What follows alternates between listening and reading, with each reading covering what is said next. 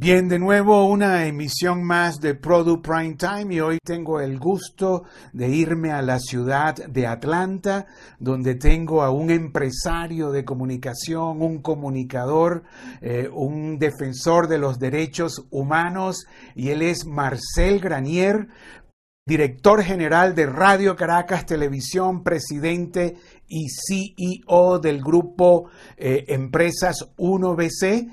Y bueno, y Marcel tiene una noticia, una notición. Gracias Marcel por esta invitación a Produ. Adelante. Muchas gracias Richard, como dices, eh, en vista de la, la gran demanda de información y de entretenimiento relacionado con el país de los ya casi 6 millones de venezolanos que viven fuera y el problema de desinformación que tienen los venezolanos que todavía pueden sobrevivir en Venezuela debido a la, censura y a la autocensura de la televisión abierta en Venezuela, hemos resuelto lanzar esta, esta nueva aventura, digamos, de televisión. De manera que los venezolanos, eh, dentro y fuera de Venezuela, podrán ver a su Radio Caracas Televisión eh, por los nuevos medios, los medios digitales, que son los que el, el gobierno, aunque trata con, mucha hazaña de, apagar, todavía no ha podido controlar 100%. Y en todo caso son los que pueden ver nuestros compatriotas en todo el mundo.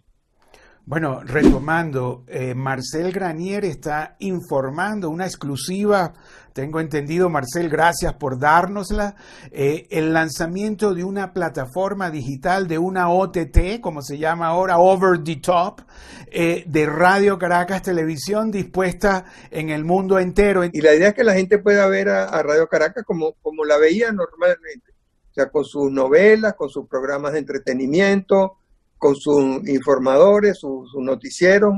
El, ah, y esto poco a poco lo iremos agrandando, las nuevas producciones que hemos hecho después del cierre. En este momento arrancaremos con aproximadamente unas 5.000 horas de, programación que ya tenemos digitalizada.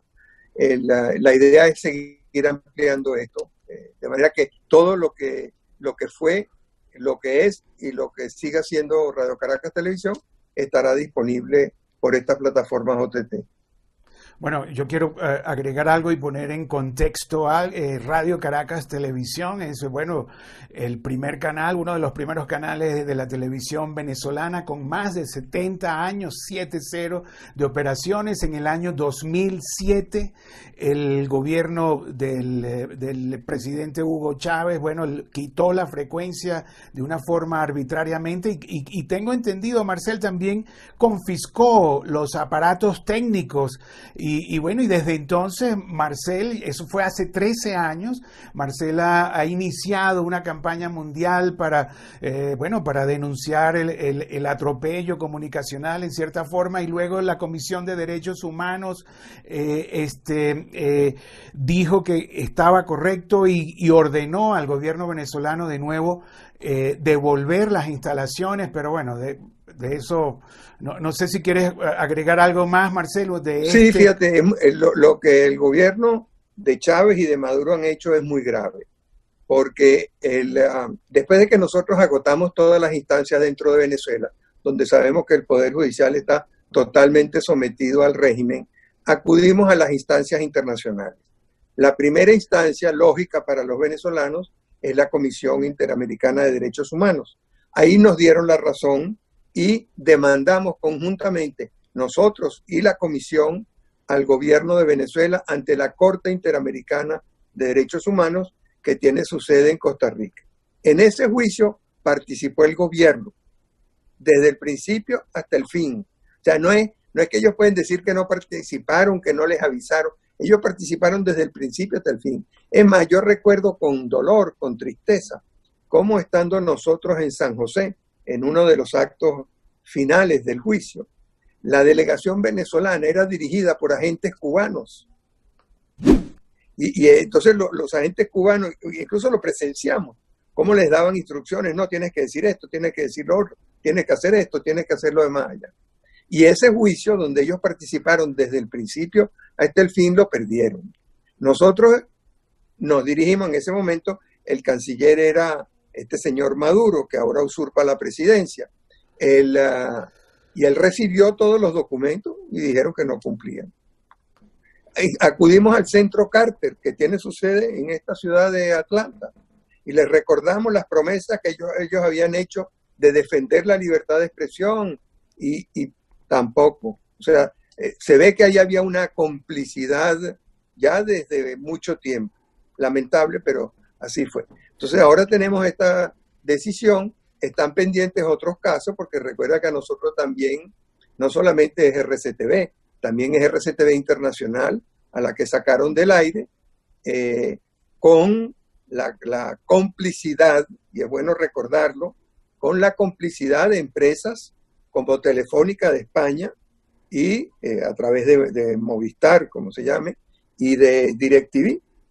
El, cerraron Radio Caracas Radio, cerraron 92.9 eh, y cerraron Eterón, que fue la pionera del servicio de Internet en Venezuela. Mucho antes que nadie, nosotros empezamos viendo la, la evolución que estaba tomando la industria.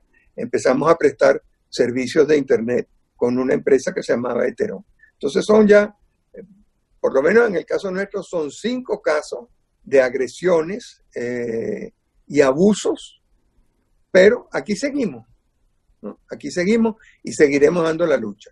Yo creo que el, valor que ha demostrado el, pueblo venezolano resistiendo esta dictadura y, y, la cantidad de atropellos que sufren los ciudadanos en Venezuela, pues merece que uno siga al lado de ellos, que uno siga dando la pelea porque la única manera de superar lo que está viviendo Venezuela, bueno, no la única manera, pero algo fundamental para superar la situación de Venezuela es tener buena información. O sea, este desastre que está ocurriendo con el, con el virus chino tiene muchísimo que ver con la mala información, con el acceso que le niegan a, los expertos en la materia, a los que podrían opinar. Y así podríamos decirlo de todo. En el fondo, la, la tragedia de Venezuela tiene mucho que ver con la falta de información, la falta de debate y el ocultamiento de todos los desmanes de la cantidad de personas incompetentes que están llevando el gobierno y, la gestión del país. Entonces, eh, nuestro compromiso es con esa gente que durante estos 21 años ha resistido y, y, sigue negándose a aceptar la dictadura a pesar de todos los atropellos, a pesar de la inseguridad, del hambre, de la falta de salud. Y es, es un, homenaje a ellos, un reconocimiento a ellos que nosotros también queremos hacer explícito.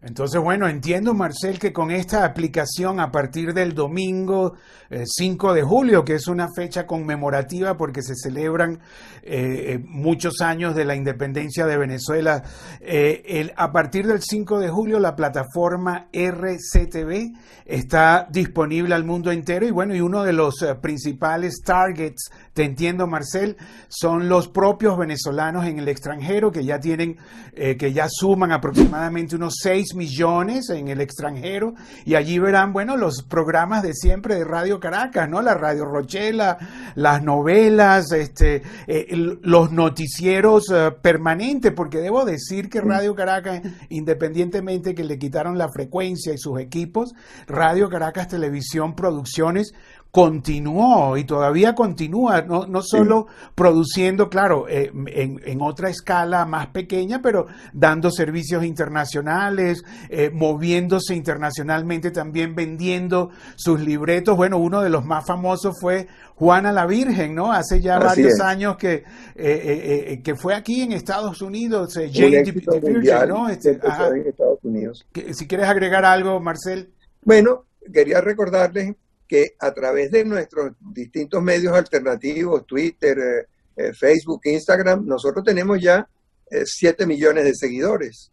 O sea, el, esfuerzo se va, va, creciendo, va desarrollándose y es a través de eso también como hemos ido estableciendo contacto con nuestra audiencia y cómo tenemos, digamos, una medida de sus aspiraciones, de sus deseos, de sus sueños y eso es lo que queremos satisfacer. Bueno, también debo decir que Marcel Granier durante muchos años tuvo su, su programa Primer Plano, ¿no? O sea, un programa del prime time donde él llevaba, estoy hablando de, bueno, de la Venezuela. Eh, eh, ¿Cuánto tiempo tuviste ese programa, Marcel? Más de 20 Más de 20 años. Más de 20, años, ¿no? Y, bueno, y debo decir que este hombre que está aquí también fue mi jefe en una época. o sea, es difícil que, los comunicadores venezolanos no hayan pasado por Radio Caracas Televisión. Eh, eh, eh, bueno, un, canal que formó a mucha gente, o sea, todo el mundo soñaba en, trabajar en Radio Caracas Televisión. Y yo brevemente, Marcel, permíteme solamente, yo venía de cubrir Centroamérica, todo lo que era los conflictos eh, para el diario de Caracas, que era estoy hablando de los principios de los años 80, que diario de Caracas también era del grupo 1BC. Y bueno, pero me fui a Londres, yo dije, bueno, tengo que descansar, la guerra centroamericana o el conflicto centroamericano era muy fuerte, y estuve en Londres y de allí me llamó Venevisión, que competía con Radio Caracas porque acababa de explotar la guerra de las Malvinas y bueno, y José Rafael Revenga eh, me llamó y me dijo, Richard, ¿por qué no me cubres la guerra de las Malvinas desde Londres? Mándame una, una eh, algo en radio, un audio. yo le digo, pero José Rafael, no, no, o sea, yo te puedo enviar una señal de satélite y tal. Y bueno, y efectivamente yo cubrí la guerra de las Malvinas un mes, eh, todos los días. para Venevisión y una vez que se concluyó la guerra, Clem Cohen, de, que, ese, en paz descanse, la verdad. Clem, me llamó y me dijo, Richard, lo que hacías para Venevisión, hazme, házmelo en Current Affairs y cúbrenos Europa. Y yo, la verdad, Marcel, me recorrí toda Europa haciéndoles reportajes a Radio Caracas Televisión. Era otra época, el dólar estaba a 4.30, eh, yo les daba servicios a Radio Caracas, me encantó, cubrí el premio Nobel de García Márquez, entrevisté al coronel Gaddafi. Y bueno, pero lamentablemente el dólar en ese momento se triplicó a siete y tanto, después fue a 14 y el propio Marcel me dijo, mira, ya no podemos eh, financiarte tus reportajes, vente para Caracas y, bueno, y efectivamente me fui a Caracas. Y Fíjate que uno de, mis, uno de mis grandes orgullos es la, academia de, televisión, donde nosotros llegábamos a tener 7.000 alumnos al año formando a cero costo para ellos a todas las personas que quisieran trabajar en radio o en televisión. Y eso es lo que hizo que canales como Venevisión siempre recurrieran mucho a los talentos de Radio Caracas. O sea, Radio Caracas los formaba, después ellos trataban de, obtenerlos. Pero eh, eso es otra cosa, otra de las pérdidas lamentables de, estos tiempos de dictadura tan sórdidos que hemos vivido, el cierre de la academia, una institución muy importante que, como te digo, cubría, e, era la, la fuente de formación de talento más grande de América Latina.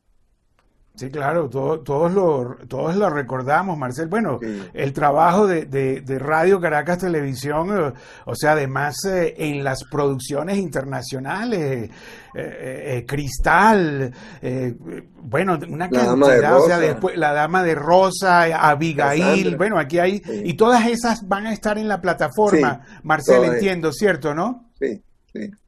Sí, bueno, porque además la oferta de Radio Caracas son unas 22 mil horas en telenovelas, unas 13 mil horas en programas de entretenimiento, o sea, 70 años produciendo y todavía acaban de estrenar también una, ¿no? Con José Simón Escalona. ¿Quieres hacer algún comentario sobre eso? Bueno, esta es la última producción que hicimos, esa está disponible en Amazon en este momento, pero estará en nuestras plataformas, por supuesto.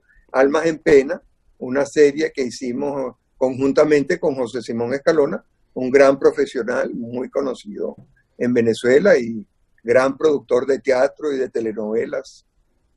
Bueno, bueno, Marcel, la verdad que eh, eh, eh, no me queda más que decirte que, bueno, te repito, muchas gracias por escoger a Produ para esta exclusiva. te deseamos toda la suerte. sabemos que estás de cumpleaños. Felicitaciones, la verdad, ¿no? Gracias. Este, y bueno, Está muy bien Te ves muy bien. Sino que eh, este, hay un dicho, ¿no? Que, que, bueno, que uno es jovencito, adulto, y después te ves muy bien. Y yo al ver a Marcel le digo, te ves muy bien. y él igual me dice, no, te ves muy bien. Bueno, la verdad, Marcel, no, no, sé si quieres agregar algo más que no te haya No, muchas gracias. Te felicito por el gran trabajo que has hecho y el éxito que has tenido. El, eh, es una demostración pues de la calidad de los venezolanos, tu trabajo, de lo que podemos hacer, de lo lejos que podemos llegar, de la importancia de la perseverancia.